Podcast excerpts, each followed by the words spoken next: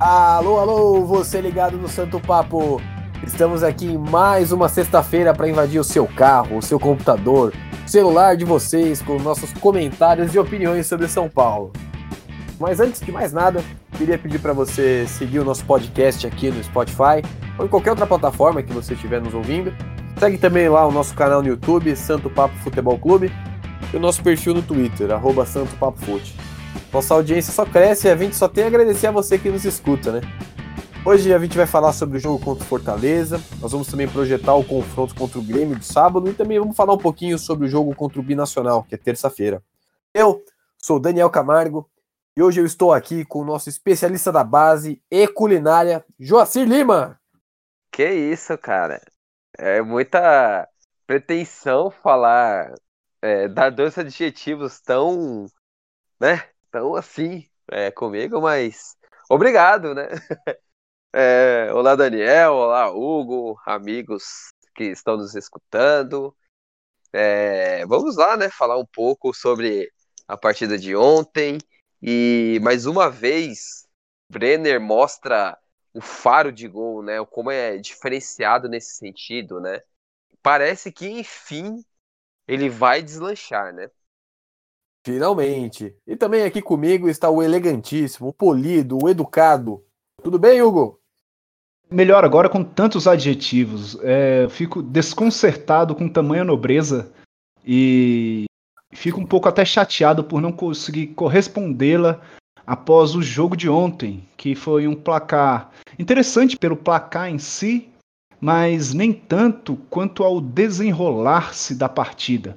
E hoje discutiremos um pouco dessa possível hype em cima de Rogério Ceni, o já tido como novo Guardiola, novo é, engenhoso do futebol. Só para lembrar vocês também que o nosso podcast, desde seu primeiro episódio, São Paulo não perdeu, né?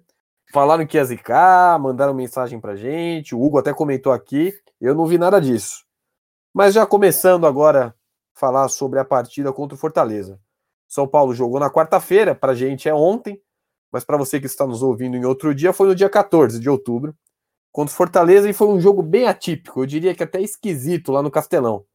Primeiro tempo de poucas oportunidades, poucas chances criadas, mas já com quatro gols, mas sempre com o Fortaleza na frente do placar, né?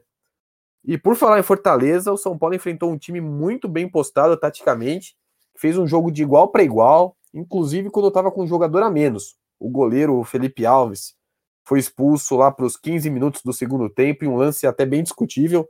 A gente vai falar aqui com os nossos especialistas. E logo depois também chegou ao quarto gol, em uma bola enfiada, onde o Daniel Alves abandonou o Yuri César, que chutou no travessão. Mas aí depois da segunda expulsão lá do Carlinhos, já mais para o final do jogo, virou um jogo de ataque contra defesa e o São Paulo conseguiu um empate lá no finzinho, com mais um gol do Brenner salvando a gente. Queria começar aqui com o Joacir. Como é que foi o jogo para você? O que, que você viu desse jogo? Suas considerações? Fala aí, cara. Certo. É, eu travei é, um embate com nosso amigo Hugo sobre a questão de posicionamento, porque o Hugo falou que o São Paulo estava bem posicionado ali no primeiro tempo. Eu discordo totalmente. Socos virtuais. Exatamente, exatamente. Foi difícil. Tivemos que chamar aí pessoas para apartar, mas jogaram água quente, mas tudo deu certo. Bem, é, a proposta ali do São Paulo foi aquele estilo 4-4-2, 4-2-3-1 talvez, com o Luciano é, vindo buscar bola no pé de zagueiro e volante novamente. Algo que eu não consigo entender, porque o Luciano é, é mais perigoso quando está mais próximo ao gol, né? E assim, uma crítica que eu, que eu tenho, assim, é, é como o time do Diniz é um time bagunçado em campo, sabe? É, nunca a segunda bola é, é, é, do São Paulo, é sempre do adversário. Justamente porque todos os jogadores ficam próximos da onde a bola tá e quando perde a, a bola, sempre tem é, é, o jogador adversário ocupando espaço que tá vazio, que não tem é, é, jogadores do São Paulo, né? O segundo gol foi dessa forma. Os 10 primeiros minutos, o Fortaleza foi amplamente superior. É, o São Paulo não conseguia passar do, do meio de campo. É, achou o gol ali na, na, numa bola aérea. É interessante como o Ceni entrou corretamente, né? Com uma, é, estudou a forma do Diniz é, posicionar o São Paulo, porque fez as dobras pelas laterais, principalmente do lado do Reinaldo, colocou dois laterais justamente para não deixar o Reinaldo jogar, porque é a principal válvula de escape do, do, do São Paulo, e explorou a bola alçada, né, a bola aérea. É Ceni que tem é, consultores na Europa justamente para treinar é, é, essa, esse recurso, né? Que sempre dá bons resultados. E não foi diferente. E ele entrou com o time um pouco maior é, em altura, justamente para explorar isso, né? Mas assim, é, pegando o contexto da coisa, não gostei do São Paulo. O que a gente tinha falado, o que eu tinha falado no, no na edição seguinte, que seria a prova de fogo, justamente para o São Paulo continuar com essa constante e, e, não cair naquele marasmo de fazer uma grande partida depois da grande partida fazer um jogo abaixo. Aconteceu, né? Acabou acontecendo isso, porque eu achei uma partida fraquíssima do São Paulo, fraquíssima. E muito ajudado pelo, pelo árbitro em uma é, expulsão do Felipe Alves que foi injusta, não era para vermelho aquilo. E eu tenho meus. É, é, assim, o Carlinhos também não era para ter sido expulso também. Então isso colaborou para que o São Paulo tivesse essa intensidade que o Daniel mencionou, né? É, foi mais no, no, no Buma Meu Boi do que numa construção é, ou algo do tipo, né? O empate saiu interessante justamente porque o time conseguiu ir atrás do resultado, né? Mas a forma que foi, o contexto do jogo e tudo mais, é, é, na minha opinião, foi mais um vexame do São Paulo. Eu tenho que concordar com o Joacir quando ele diz que a atuação do São Paulo foi fraca. Porque quando você joga com um, em um tempo razoável com dois jogadores a mais, se você faz uma partida razoável, o mínimo que você espera é ganhar um jogo. Não foi o que aconteceu. Então a atuação foi fraca, sim. É, Hugo, o que, que você achou do São Paulo? Quais são suas impressões do jogo? Sua chance de, de vermos o seu lado da briga com o Joacir ontem, que voou cadeira, voou. Nossa Senhora. É, é interessante, a gente estava discutindo mesmo e é normal, a gente discute aprazivelmente, nós discutimos de modo agradável, procurando entender cada um ponto de vista do outro. Mas é, somente deixando claro o meu ponto de vista, o que, que eu tinha falado. Que defensivamente o São Paulo não estava, lógico, não estava enchendo os olhos. Mas no primeiro tempo, e essa foi um comentário ainda no. Antes de acabar o primeiro tempo. É, eu falei que o São Paulo não, não tinha dado muitas chances para o Fortaleza. E de fato, no primeiro tempo, o Fortaleza não chegou tanto. O problema era muito a transição e o posicionamento ofensivo. O que o Joacir tinha entendido, que eu falei no posicionamento do modo geral. E não foi assim. Porque se, de fato, a gente levar a questão pelo âmbito geral, aí vamos chamar de louco, e de fato eu estaria louco. Mas vamos lá. É, o São Paulo não, não enchia os olhos defensivamente, mas dava para o gasto. Dava para se virar, consertar no intervalo e voltar de uma forma diferente. Defensivamente falando. Ofensivamente, cara, dava, dava angústia. Eu, eu entrava em lamúrias aqui em meu recinto é, esperando que o São Paulo conseguisse tocar a bola para frente. E era revoltante, e é sempre revoltante. Eu estou revoltado há meses com Daniel Alves, sempre ele tendo que fazer a saída de bola, e consequentemente nós perdemos um jogador de um ótimo nível técnico do meio-campo para frente. Quando finalmente o São Paulo consegue sair tocando, a bola é sempre no, no Igor Vinícius. E aí, com quem ele joga? No começo, o Sara começou encostando com ele ali, pela direita. Mas aí, também, pela falta de opções, não tinha como sair. O Luciano, na escassez de recebimento de bola, vinha até o meio. E aí, quando ele pegava, ele tinha que passar para quem? Não tinha quem cumprisse o papel tático dele lá na posição dele. Então, quando você retira esse jogador da transição para fazer a primeira saída, é, é temerário. Você vê que ele continua com a mesma expectativa de espetar os laterais. Isso prejudica muito a saída do São Paulo. prejudica demais. O Luan, muitas vezes, poderia fazer isso que o Daniel Alves estava fazendo. Outra coisa, Daniel Alves a gente perdia muito na questão dele aparecer para o ataque. Era, era sofrível. Coisa que, mesmo no segundo tempo, não mudou. A gente tem que enaltecer, mais uma vez, Cotia, porque, de novo, Cotia salvou ah, o pescoço de Diniz. E fico temeroso, porque estamos talvez indo no embalo de um Palmeiras, em que não temos um, um grande nível é, de conjunto, estamos sempre salvos pelo, pelas qualidades individuais dos jogadores, uma hora não dá certo. E aí o conjunto tem que falar mais alto, coisa que não nos deixou esperanças no jogo dessa quarta-feira contra o Fortaleza. Diferentemente do próprio Fortaleza, que com jogadores de menor nível técnico, de menor investimento, conseguiram, mesmo com jogadores a menos, chegar com mais facilidade ao gol do São Paulo. E não sei lá o motivo, não vou dizer que é acaso, é sorte, cada um pense como quiser. Aquela bola na trave não entrou, que seria de fato o caixão do São Paulo na Copa do Brasil. Aquela bola não ter entrado foi, eu acho que 100% na sorte. Né? O Daniel Alves lançou, deixou o jogador e começou a rezar. E foi o que todo mundo ficou fazendo, né? Agora eu queria falar também sobre algo que marcou bastante esse jogo de ida, que foi a arbitragem, né? Não tem como fugir do assunto. A arbitragem foi muito polêmica. Expulsou dois jogadores do Fortaleza, Houve também reclamações por parte do São Paulo com a falta do acréscimo, né? Deu nove minutos, sendo que o jogo ficou parado por pelo menos onze. E ainda um pênalti que foi absurdamente claro. O VAR viu e o juiz não marcou porque não quis. Então eu queria começar aqui com o Joacir, que já deu uma pitada de sua opinião. Mas, Joacir, o que, que você achou da arbitragem ontem?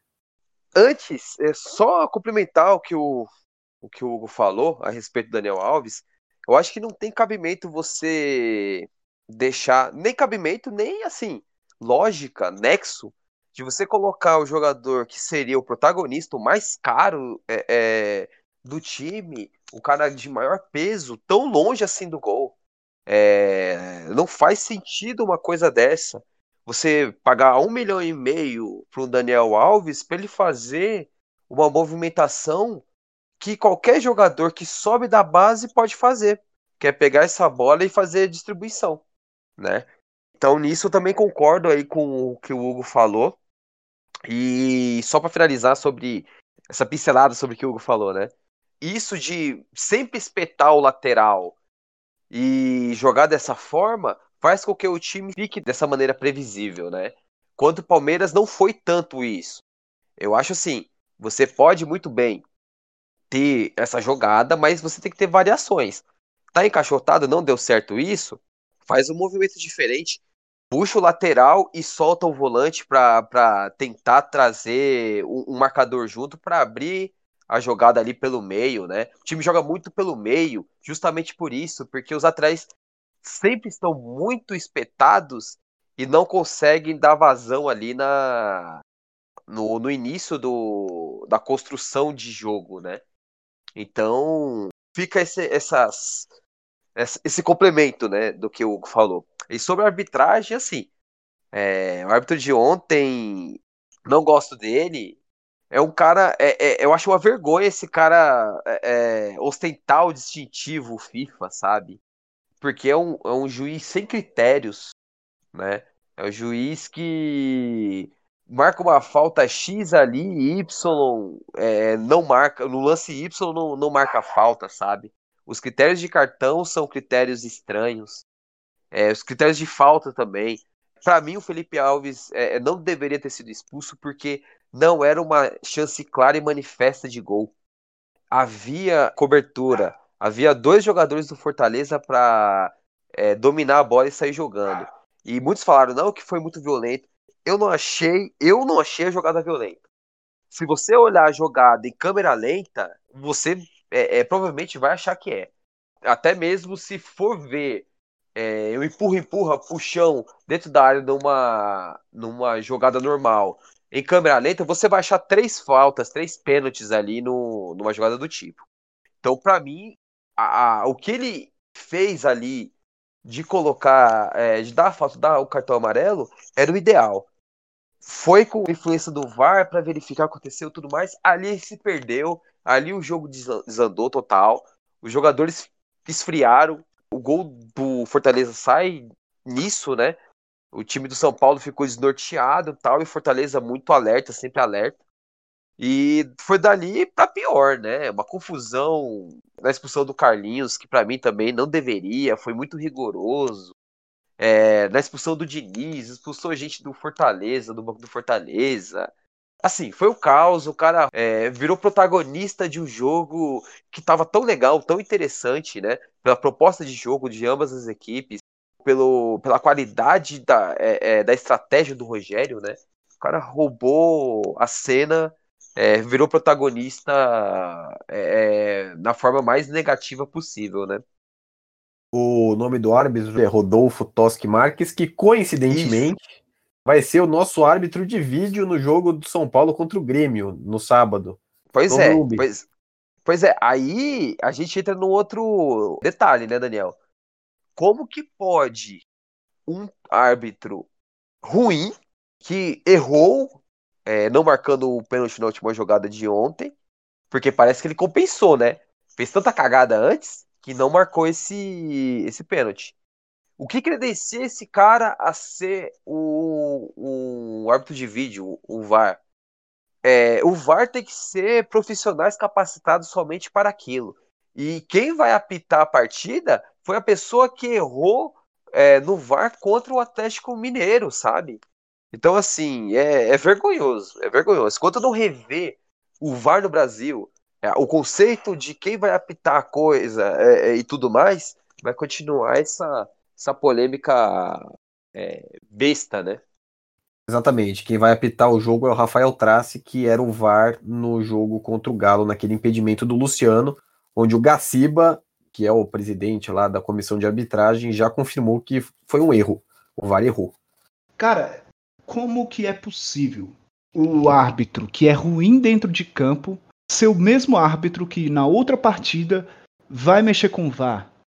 Qual, qual pois é. critério? É. Qual, qual, a razão, cara? Ele vai errar em campo, ele vai errar com equipamento. Da mesma forma, o contrário. Eu concordo totalmente com ambos os amigos. É o que garante que um árbitro de campo tem capacidade técnica mesmo de operar uma ferramenta, de colocar a linha da maneira correta, que não já, já foi comprovado que não aconteceu, não só contra o São Paulo.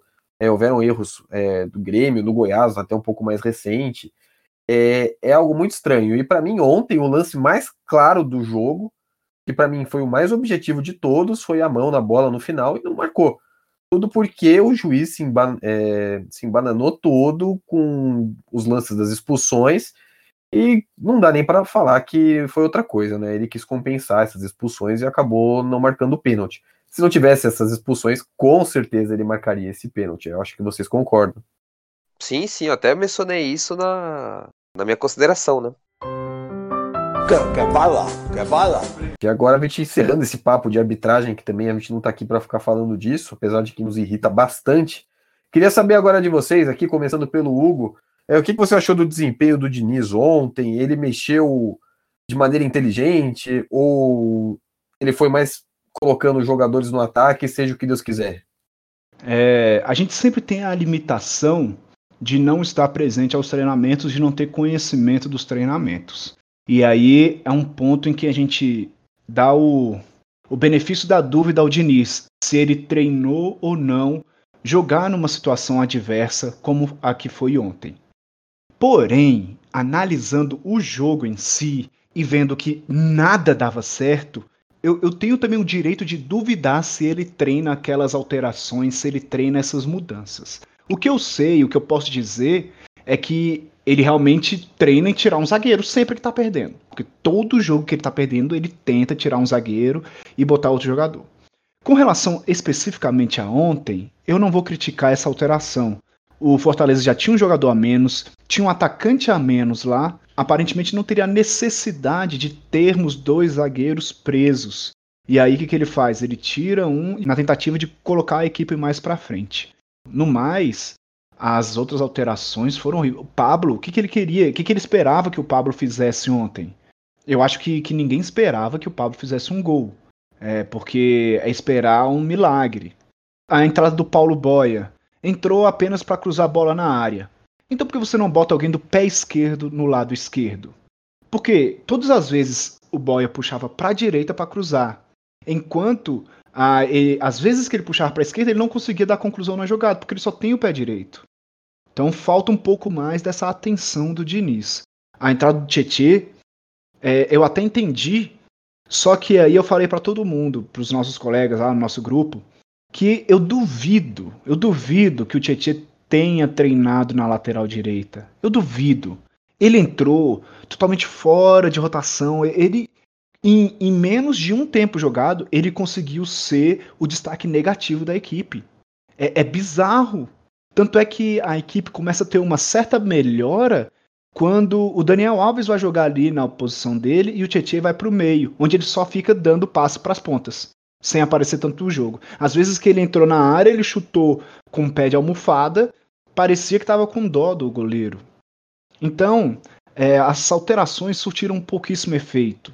A equipe de ontem, a, o 11 inicial, talvez seja o que todo mundo esperava. Então, nisso não há que se criticar tanto.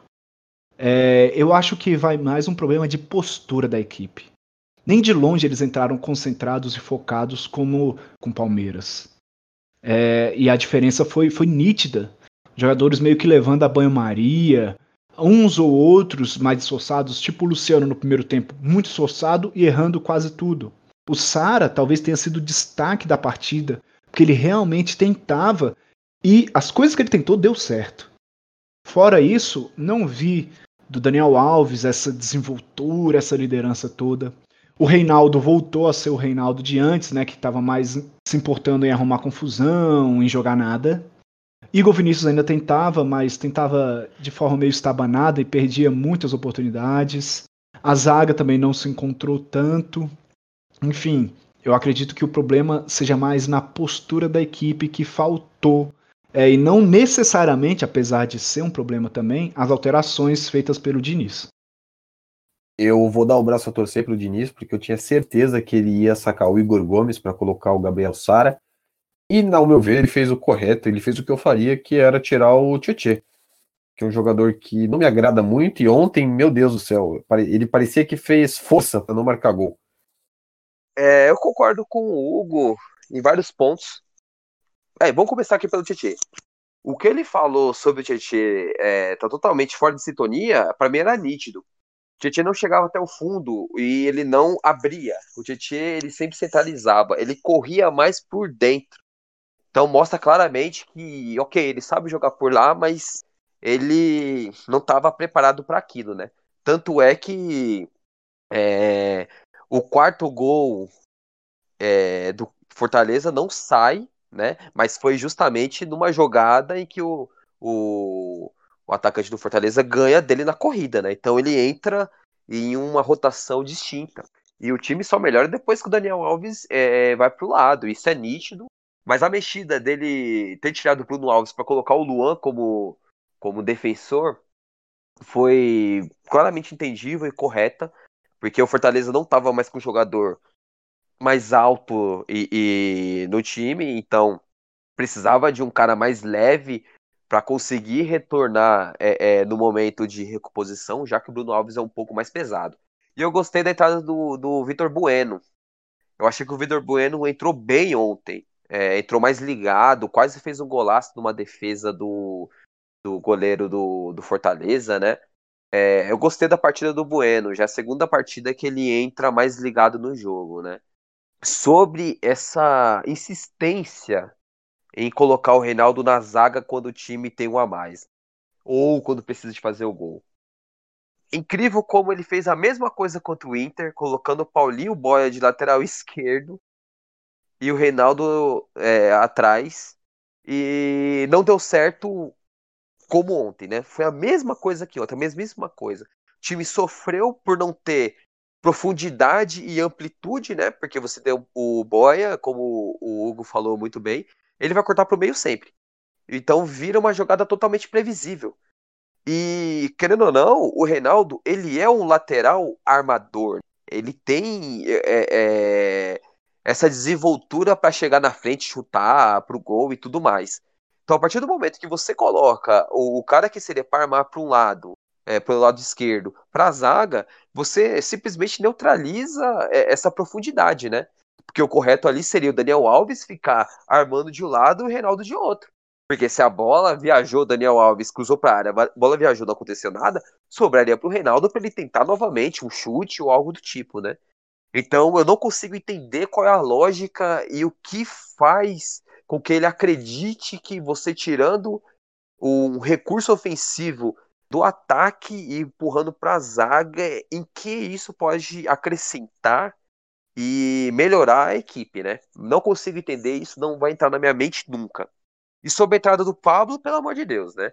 É, você vê o tanto, o, o, como a fase é ruim que o goleiro do Fortaleza faz aquele milagre que se ele tentar três vezes, dez vezes, ele não vai conseguir pegar aquela bola, né? Que a bola foi desviada nele ali no finalzinho e o goleiro do Fortaleza fez aquele, aquela defesa espantosa, né? Então, é, se o cara não tá numa fase boa, se não tá numa fase positiva, pra que insistir, né? Você tem o Trellis que entrou bem em Libertadores e em jogos assim. É, por que não tentar ele, né? Se você precisava de, é, é, de mais profundidade na lateral, é, por que não tentar o Pablo fazendo essa corrida para fazer a dobra com o Daniel Alves, né? E deixando o Reinaldo fazendo a dobra com o Paulinho Boia, que tem esse chute de fora da área, com o Tietê circulando pelo meio, é, junto é, é, ali com o Sara e com o Vitor Bueno sabe? Eu, eu não consigo entender a lógica é, é, de mexidas do tipo, né? Então, além das críticas de do que eu falei, que eu gostaria de ver um time mais posicional, justamente para ter é, essa desenvoltura de pegar a segunda bola, pegar o rebote, é, em recompor melhor, porque o São Paulo tem um problema grave de recomposição justamente por isso, porque o time não se posiciona bem em campo. É um time que cada um tem que ficar próximo da bola e na hora de recompor, recompõe muito lento. É um time que não abafa, que tem uma linha ali de meio de campo de ataque que tenta, é, que faz uma pressão que não é pressão, só fica uma linha mais alta, e a zaga fica numa linha é, é, mais baixa, com buraco no meio de campo, sabe? Então, assim, o resumo da ópera de ontem, eu vi os mesmos erros do Diniz de sempre, é um time que não se posiciona bem, que não recompõe bem, que tem um sistema defensivo muito frágil, não a zaga, mas o sistema em si, e mexidas é, é, fora do Tietchan, que foi necessidade, e a do Vitor Bueno, que também para mim foi correta, foi uma necessidade, mas mexidas que não, não, não mudam nada a forma do time jogar. É, a criatividade, né? Fica naquela coisa só de bola dá pra área, bola dá pra área, e seja o que Deus quiser. E sobre o Sara, eu esqueci de mencionar uma coisa também, o, o, é, como ele é o cara, ele é o único cara que tenta dar o passe vertical, né?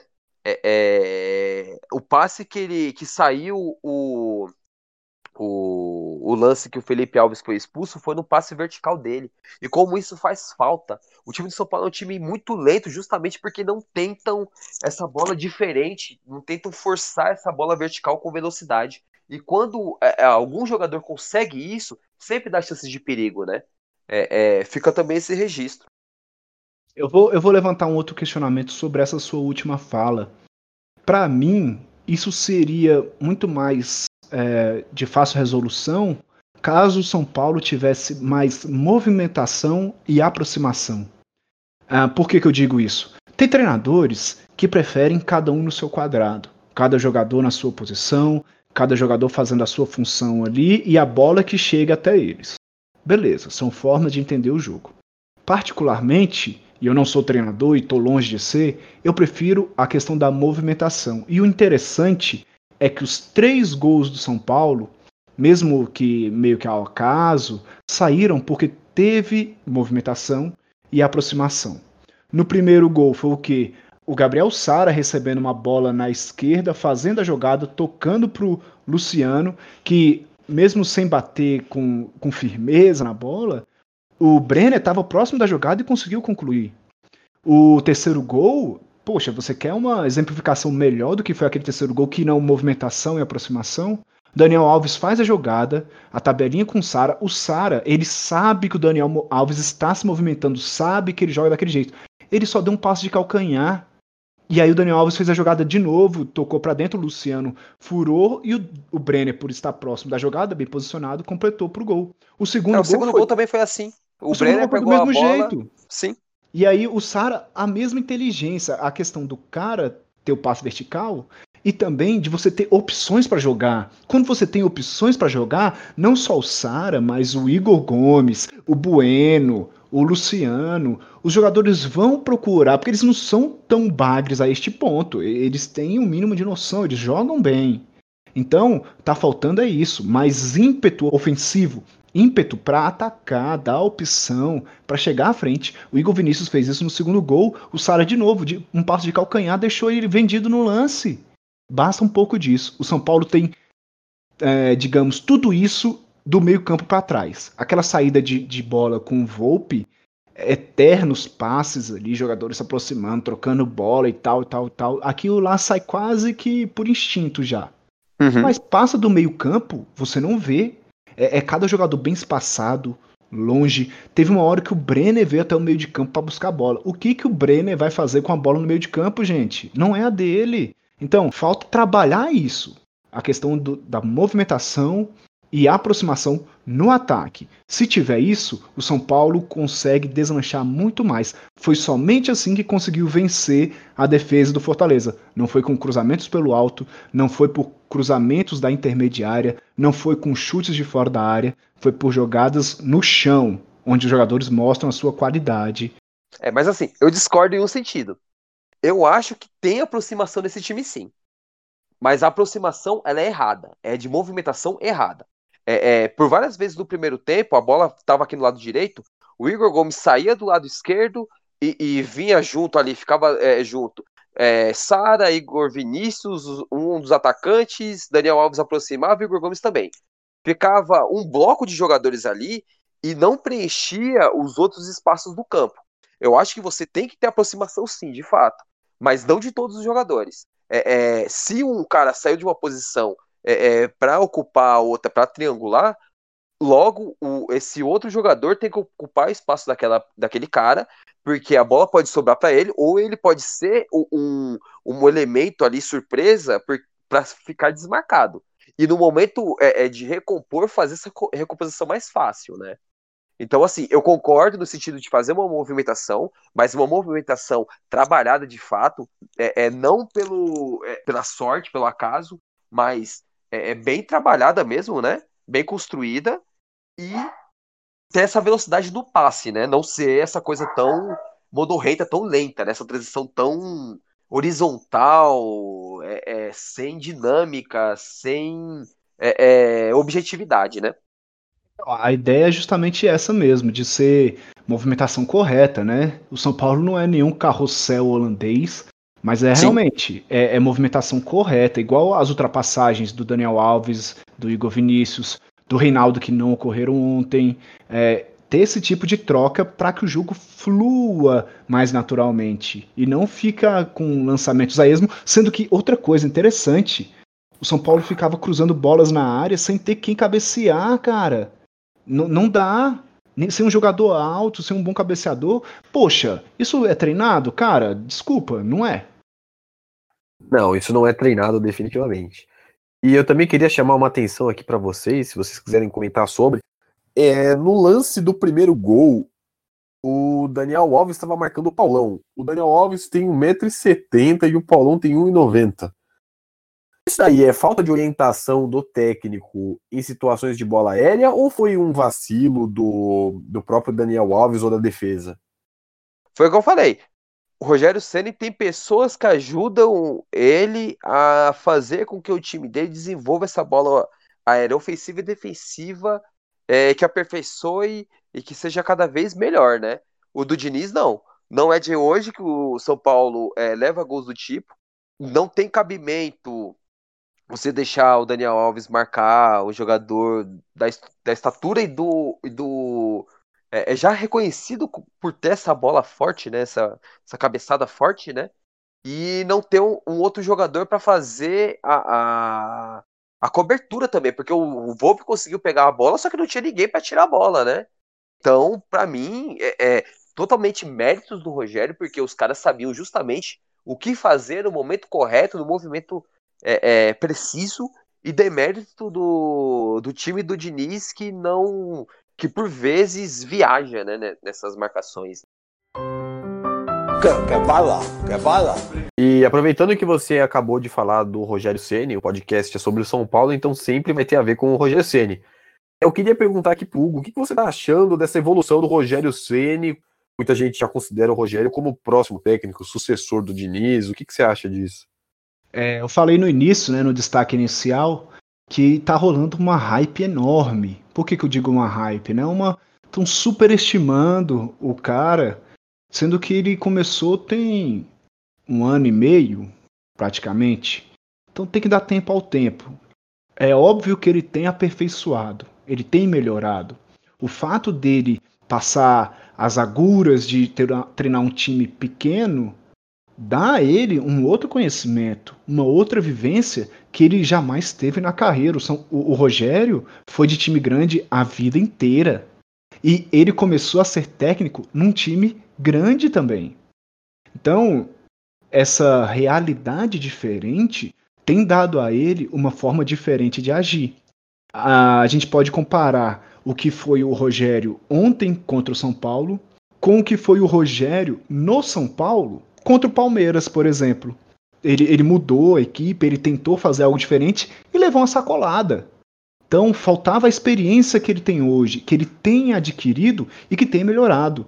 Hoje em dia, você pode pegar os jogos aí, ele não tem medo de se retrancar quando for necessário. Quando ele perdeu os jogadores ontem, ele não teve medo de colocar jogadores mais altos por entender e ver o óbvio que o São Paulo iria cruzar bolas na área o jogo inteiro. Isso muda um pouco quando você está numa outra realidade, quando você tem uma outra vivência. Então, é, sobre ele estar no São Paulo, eu acredito que é algo inevitável. Mais dia ou menos dia, ele vai voltar para o time ele vai vir para São Paulo, só não vem por alguma fatalidade e esperamos que isso não aconteça.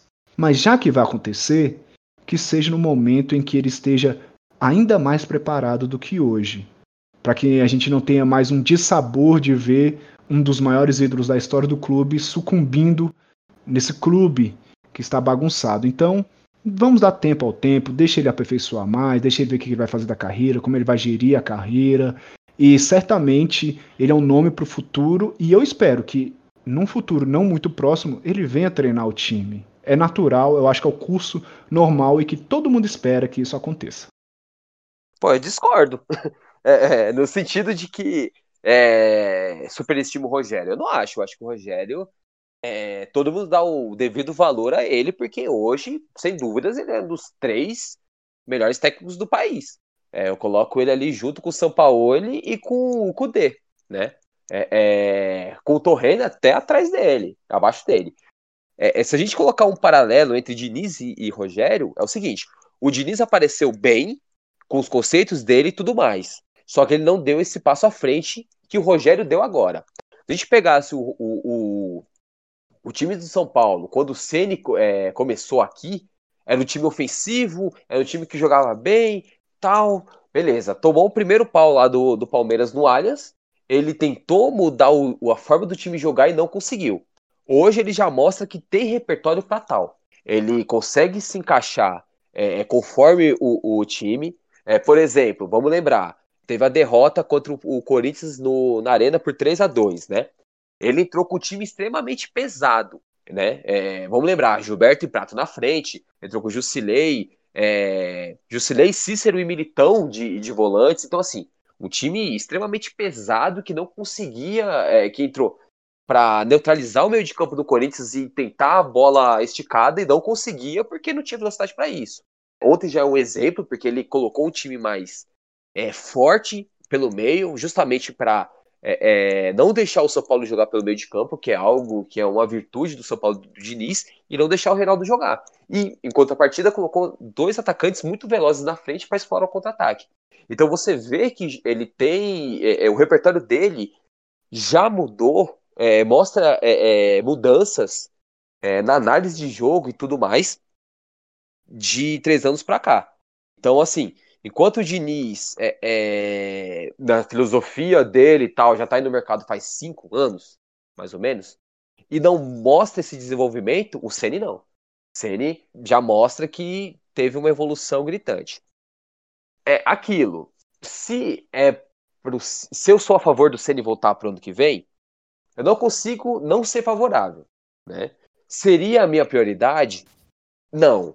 Ao meu ver, não, porque eu acho que o São Paulo tem que construir algo sem precisar ser do Rogério Ceni Futebol Clube, entre aspas, para ele voltar em 2022 ou algo do tipo. Mas em contrapartida, eu entendo que quanto mais tempo demora ele voltar, menos é, mais a identificação com o clube diminui. No sentido que a identificação como jogador vai ficando mais atrás e como técnico, o Rogério se transforma um técnico, um profissional, é, entre aspas, independente, né? Então, assim, é, é, é uma coisa estranha, né?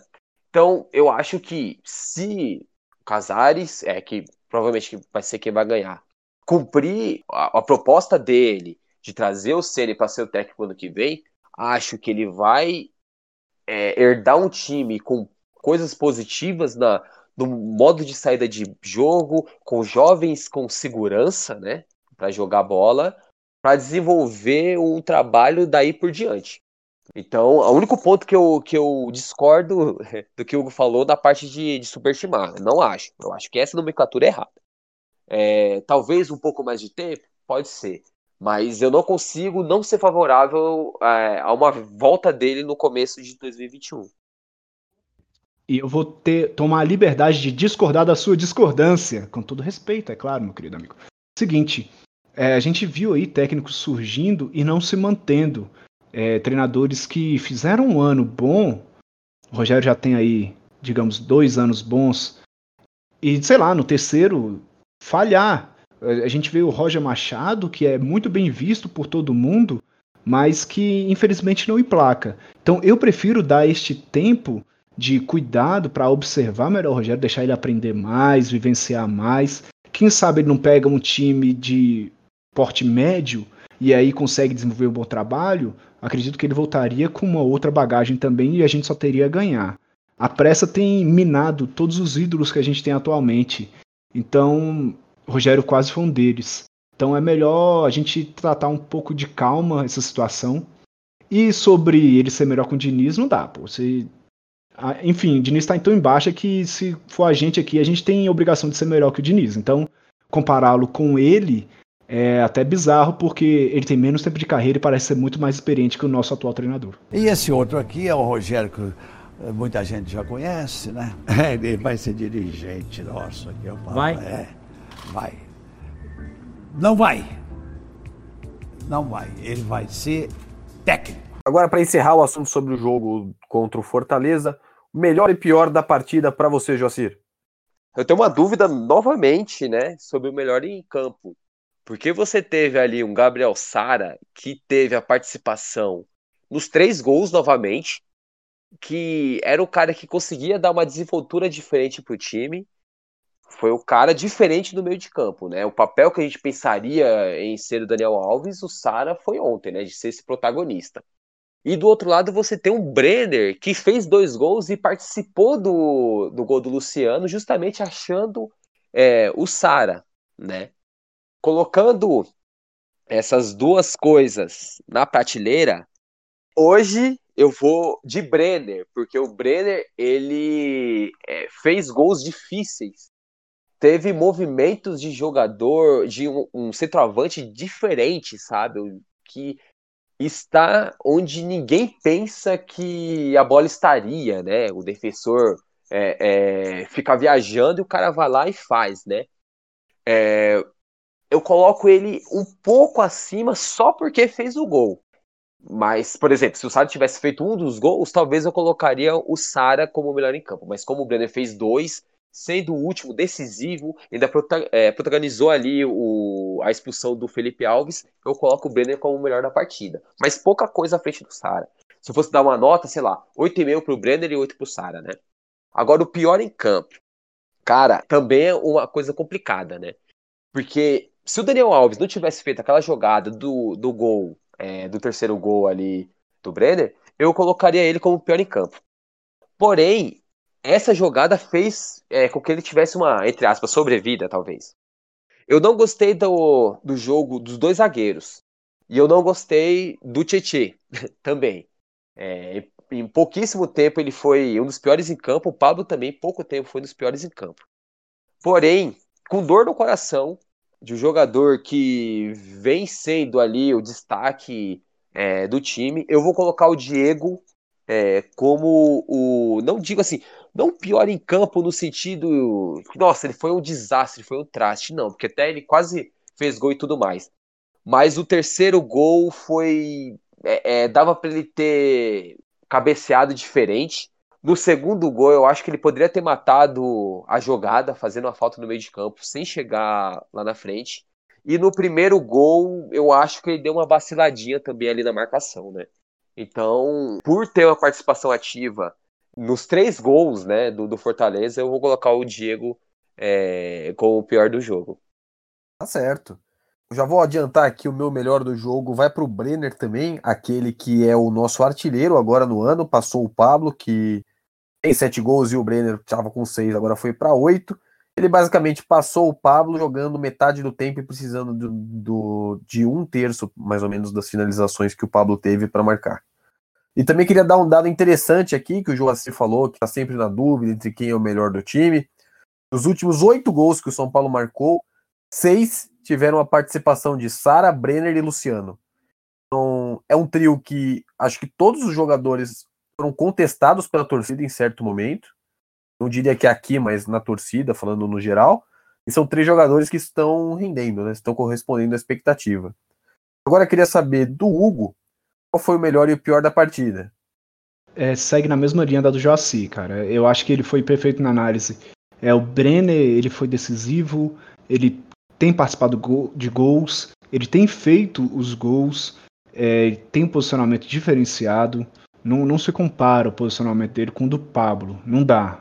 Então, para mim, de novo, assim como foi há uma semana, ele é o melhor da partida por ter sido decisivo, ter dado a gente esperanças, com um voto de apreciação honroso ao Sara, porque sem ele a gente teria ficado no zero. Até mesmo a, a, o lance da expulsão do goleiro foi num passe incrível do Sara.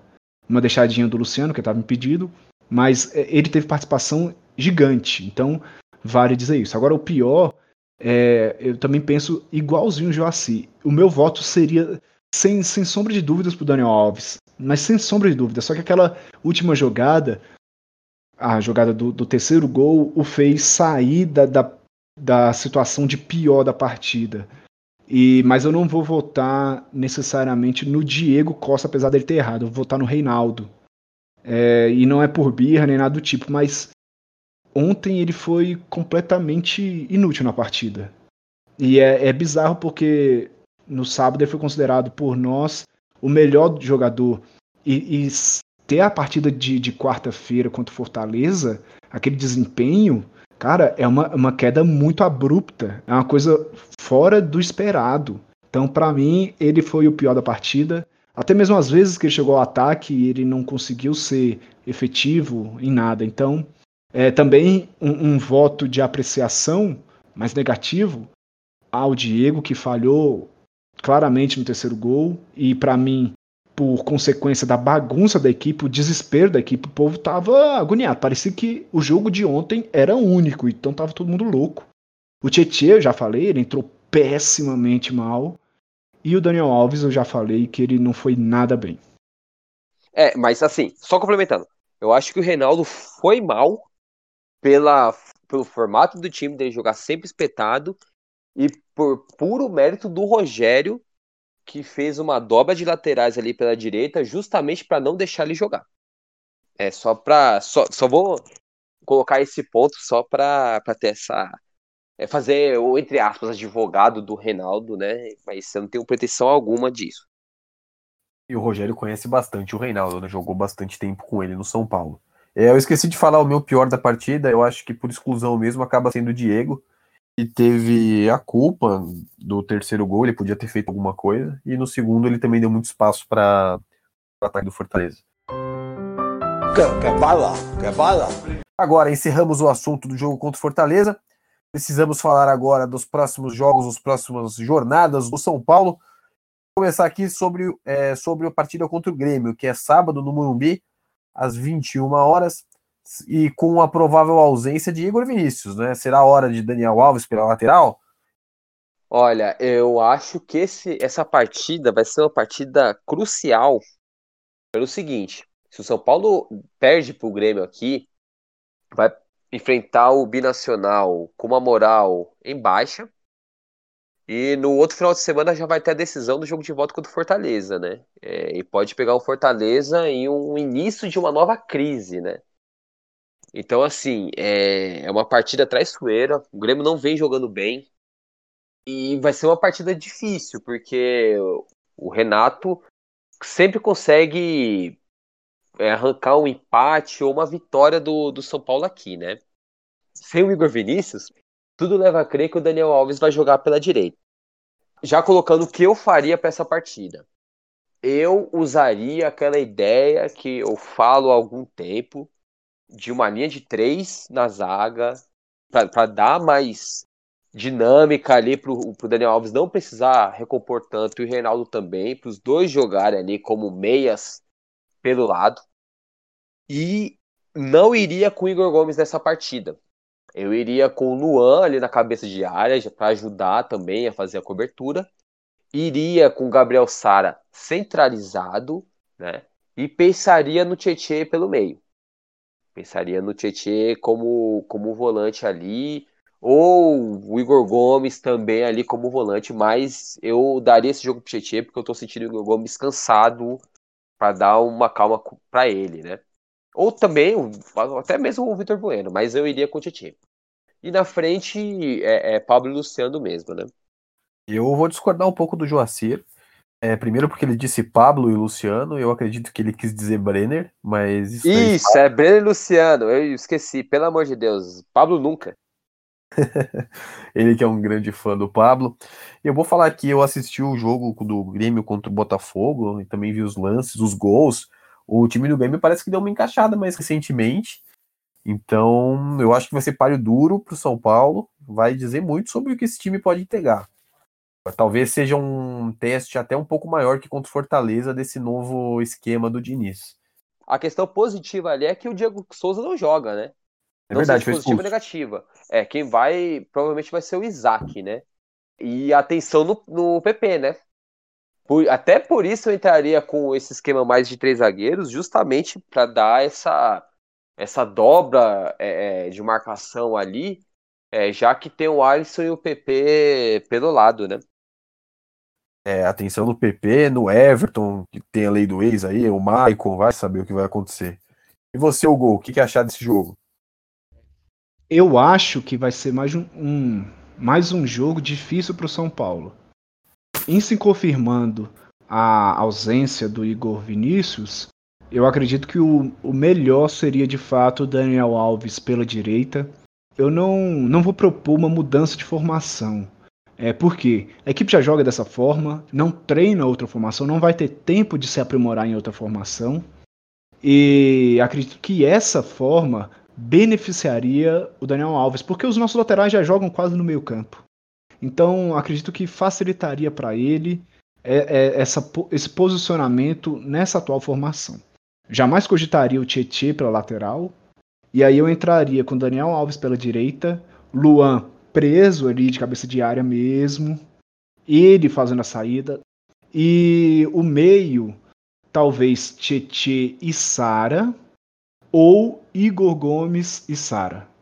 Aí vai depender um pouco do, dos planos do treinador, se ele quer um time mais posicional do início ou um time mais ofensivo, de mais chegada no início do jogo. Aí é, cabe à estratégia do Diniz. Tenho até medo quando você fala estratégia do Diniz, já sobe aqueles calafrios. Bom, agora, como a gente só volta na próxima sexta-feira, vamos também projetar o jogo contra o Binacional. É, é um jogo teoricamente fácil para o São Paulo, mas eu não duvido da capacidade do São Paulo de ser humilhado e passar vexames. Vocês, amigos, quero saber de vocês. Vocês iriam com o time reserva? Vocês poupariam alguns jogadores? Como vocês iriam pro jogo contra o Binacional? Tem que poupar. É...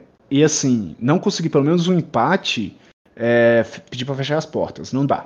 Então eu não iria com o time todo reserva. Eu iria com um time misto. Preservando aqueles mais cansados, especialmente Daniel Alves, está no batidão.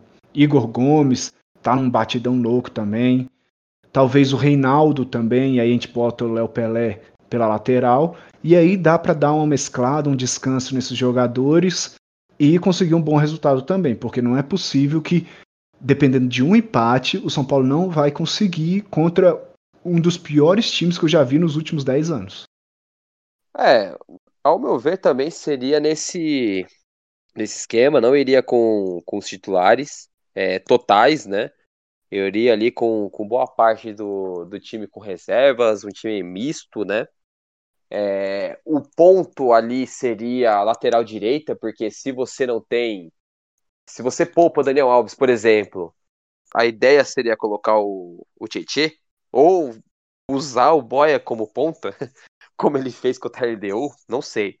O ponto seria esse, né?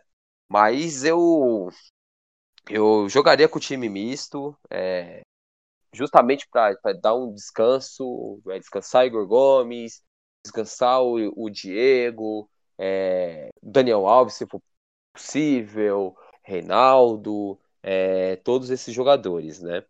É, eu entraria com o Volpe no gol, porque eu acho que goleiro é uma posição complicada de você é, mexer sempre, ainda mais o Volpe que precisa de uma melhor confiança, né? Porque ainda é, passa um pouquinho de insegurança. Para lateral direita, aí seria o porém da coisa. Talvez teria que é, é colocar o Tietchan pela necessidade. Na zaga eu iria com a Arboleda, a Arboleda voltando agora, então eu iria com a Arboleda, Bruno Alves e o Léo na lateral esquerda. Iria com o Luan como primeiro volante, colocaria ali no meio Bueno e o Gabriel Sara. É, de um lado o Paulinho Boia, do outro lado o Toró e iria com Trellis na frente ou até mesmo ir no ataque ali com Pablo e Trellis, né? Acho que o Luciano volta, mas eu daria um, um tempo pro Luciano. Eu iria com o Brenner na frente. Pronto, Brenner e Trellis na frente. Me dá um pouco de medo é, o Pablo jogar, ia ser aquele jogo que o Pablo faz três gols e aí ninguém mais tira esse cara do time de São Paulo, nunca mais. Mas de resto, eu acho que tem que ser poupado. Os assuntos da semana finalmente acabaram, não vamos mais tomar tanto o seu tempo. Eu queria aqui já de antemão agradecer a presença dos meus grandes amigos Hugo e Joacir. Queria começar me despedindo aqui do Joacir, sempre um prazer. Quero saber quando você vai convidar a gente para um jantar, feito por você, e suas considerações finais. Imagina, Daniel, eu que agradeço aí, sempre um prazer conversar contigo, conversar também com o Hugo. É, por hora não, não convidarei, porque ainda estamos em uma pandemia.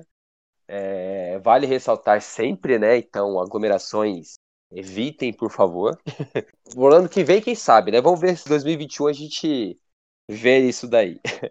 O destaque final aí, sempre lembrando a base, né? O São Paulo enfrentou ontem o América Mineiro, que revela bons jogadores, tem uma base interessante.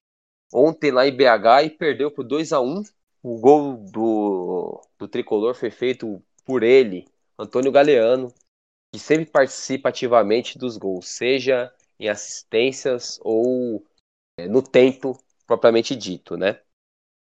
Muito bem.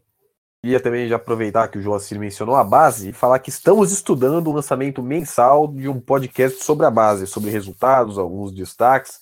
Quem sabe isso aí já não sai. E me despedir também do Hugo. Hugo, sempre um prazer, seus comentários muito polidos, educados, uma tranquilidade, uma serenidade em sua voz. Muito obrigado, cara. E tem alguma consideração final aí? Um abraço.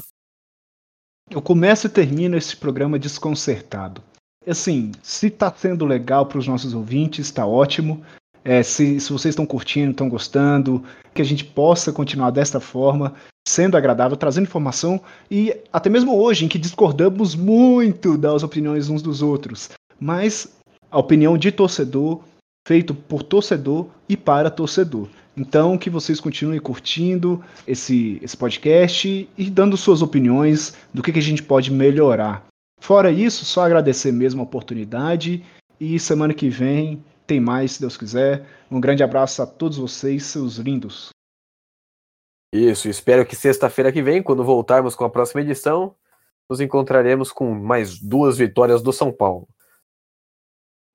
Muito bem, se você nos ouviu até aqui, queria já aproveitar para agradecer, pedir para você seguir a gente aqui no Spotify, em qualquer lugar que você estiver ouvindo. E lembrar para seguir a gente no Twitter, arroba SantoPapoFute. Manda sua mensagem lá pra gente, quem sabe a gente não lê ela aqui, não manda um abraço para você. Nós nos vemos sexta-feira que vem, porque aqui o papo é sagrado. Tchau, tchau!